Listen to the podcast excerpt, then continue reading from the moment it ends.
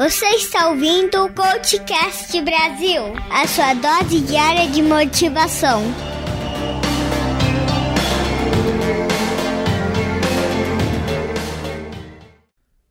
Na semana passada contei uma história sobre um colega que surgiu como líder por acaso. Mas aí eu comecei a refletir sobre outros tipos de trabalhos, não só o de vendas de rua, mas aqueles de escritório, sabe?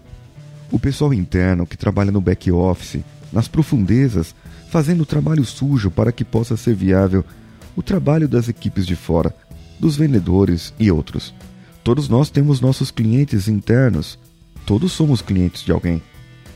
Mas pense comigo, hoje o mundo passa por mudanças constantes e as empresas que não se planejam ou não inovam acabam por ter que se adaptar às suas concorrentes e com isso acabam gastando os esforços em tentativas para tirar o atraso ou obter um resultado bom momentâneo. O que acaba ocorrendo nesse caso é que nem sempre esse esforço vale a pena. Acaba se gastando demais em investimentos por um departamento e os outros departamentos colhem os lucros ou prejuízos. Mas o que quero falar não é sobre isso, mas algo que as empresas quase sempre fazem é premiar o colaborador exemplo ou esforçado com o cargo de chefia. Sim, foi o que eu contei semana passada, mas o caso aqui eu posso contar mais algumas coisas. Sabe, para cortar custos, mandam embora às vezes um gerente competente e promovem esse outro colaborador para que ganhe menos que o gerente e com uma responsabilidade um pouco maior, porque além de cuidar e liderar a equipe, ele tem que gerar resultados maiores. O problema é que quando uma pessoa é promovida, ela recebe poderes. E poderes, meus amigos, só é excelente na mão de pessoas excelentes. Diz um provérbio oriental, não sei se é chinês, tailandês, sei lá, sei que é daqueles lados lá. Quer conhecer uma pessoa? Dê-lhe poder. Outros acrescentaram nessa frase o dinheiro, e eu acrescento o vinho ou a pinga. Quer conhecer a pessoa na realidade? Dê-lhe poder, dinheiro, que traz o poder ou embebede-o que a pessoa pensa ter o poder, mas desperta o verdadeiro eu de seu ser interior. E uma doença comum com os recém-promovidos é muito perigosa nas empresas. Ela se chama chefose aguda. A equipe passa a se comportar como o Dr. Pimpolho, icônica personagem da equipe Chuchu Beleza do rádio. Sim, pensa que tem poderes supremos e pode fazer de tudo e ainda ficar sentado na cadeira o cara manda a menina levar os sapatos dele para engraxar, manda o outro escovar os seus dentes. Traz a comida aqui, diz o novo chefe, enquanto assiste a filmes educativos, entre aspas, no seu novo computador. Mas notaram como conotei as frases com o verbo mandar, dar ordem? Isso é correto? Claro que não. Para se prevenir de uma chefose aguda, o profissional recém-promovido deve ter consciência das forças e fraquezas da sua equipe e aí está a sua maior vantagem, porque ele veio de dentro. Ou seja, ele ou ela eram da equipe, conhecem cada pessoa.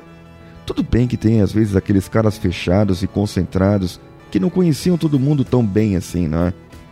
E aí vem uma outra doença que é causada em grupo e é causada pela contaminação de pessoas ao seu redor e a amizade de algumas pessoas com outros da sua equipe.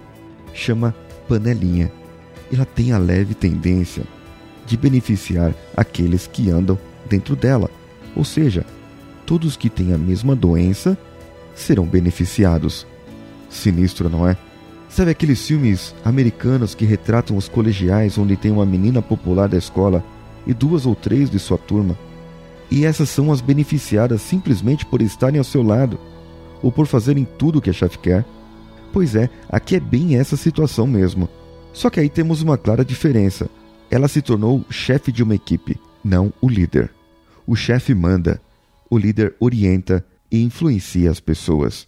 E a pessoa que sofre de chefose aguda ainda corre um sério risco, o de perder a sua equipe, principalmente por causa da sua definição de líder, tipo Hitler. Mas se se der conta da sua condição, ainda há tempo de mudar. E mudar não é fraqueza, Mudar é aceitar o fato que existe algo que precisa ser melhorado. E sempre temos algo que precisamos melhorar.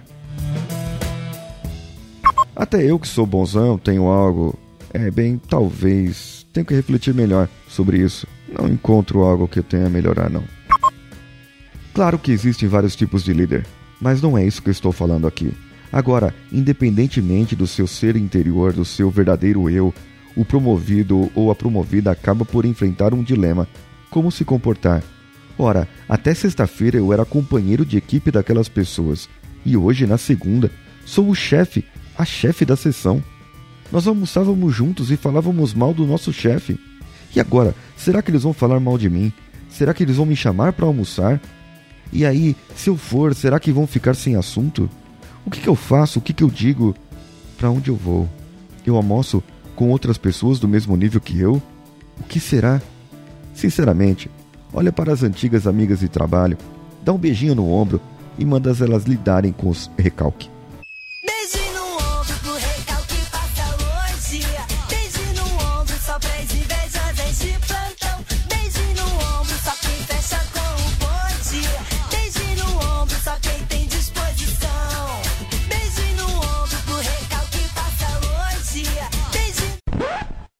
Sim, eu sei, é um dilema forte.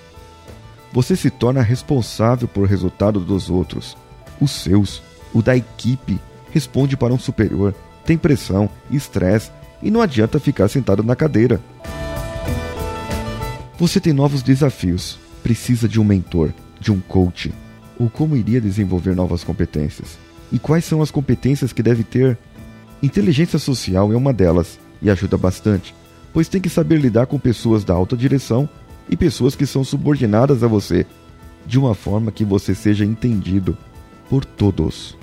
Ou seja, você deve interpretar e saber o que a sua liderança deseja em relação aos resultados, planejamento, cronograma, disponibilidade, KPIs e um monte de coisas que você deve aprender agora. E passar para cada um da sua equipe essas informações de uma forma que todos possam entender o que precisa fazer e de uma maneira que possa engajá-los nas tarefas. Bora pro desafio? Feriadão de carnaval, nós ficamos cansados, não é? Pois é.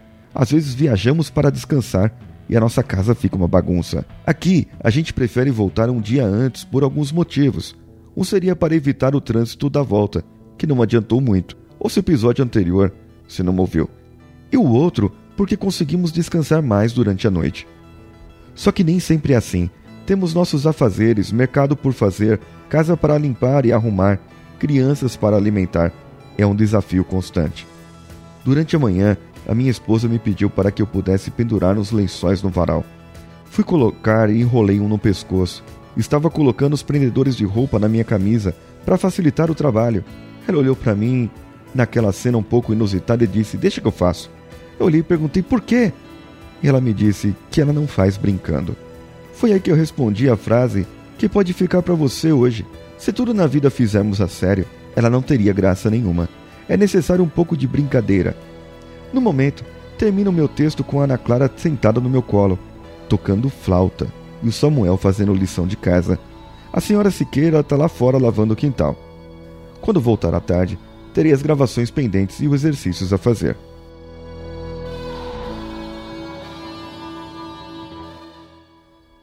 Vocês já sabem do meu desafio de 100 dias, não é? O meu programa Tardes.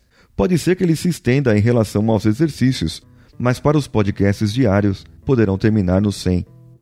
E aí, eu te faço uma pergunta. Você gostaria de continuar ouvindo episódios do Coachcast? O que você poderia fazer para que a gente aqui, tanto o José Augusto na edição, o Danilo no site e eu na produção aqui de textos e de outras coisas nos, no, nos episódios, o que vocês poderiam fazer para que nós continuássemos motivados a continuar gravando, editando e postando? Hoje nós temos uma quantidade de downloads e nós gostaríamos que essa quantidade de downloads aumentasse cerca de cinco vezes mais. O que vocês poderiam fazer? Vocês poderiam apresentar para alguns amigos, cinco no mínimo, e os fazer ouvir na marra. Nada. Escolha um episódio de um dia qualquer, de um tema qualquer que abordamos aqui, que poderá ir de encontro às necessidades desse seu amigo. E fale para ele: você precisa ouvir isso. Peça para ele comentar conosco e nos dê também você o feedback, como uma evidência de que você cumpriu essa tarefa e aceitou o nosso desafio. Eu iniciei o desafio 100 dias para mim, mas o podcast é para vocês, para que eu possa ajudar, embora remotamente, aqueles que querem ajuda e aqueles que querem se transformar. Eu só consigo se você quiser. E aí, você pode entrar em contato pelo contato arroba coachcast.com.br ou procurar-nos nas redes sociais pelo CoachCastBR, tanto no Facebook, Instagram ou Twitter. Se ainda você gosta do nosso podcast, faça uma avaliação de 5 estrelas no iTunes e mantenha-nos entre os novos e recomendados. Esse foi o CoachCast Vida do Coach, dia 40, com Paulinho Siqueira. Só faltam 60 dias, hein? A edição de áudio é de José Augusto e as artes do site são de Danilo Pastor. Um abraço, até amanhã e vamos juntos.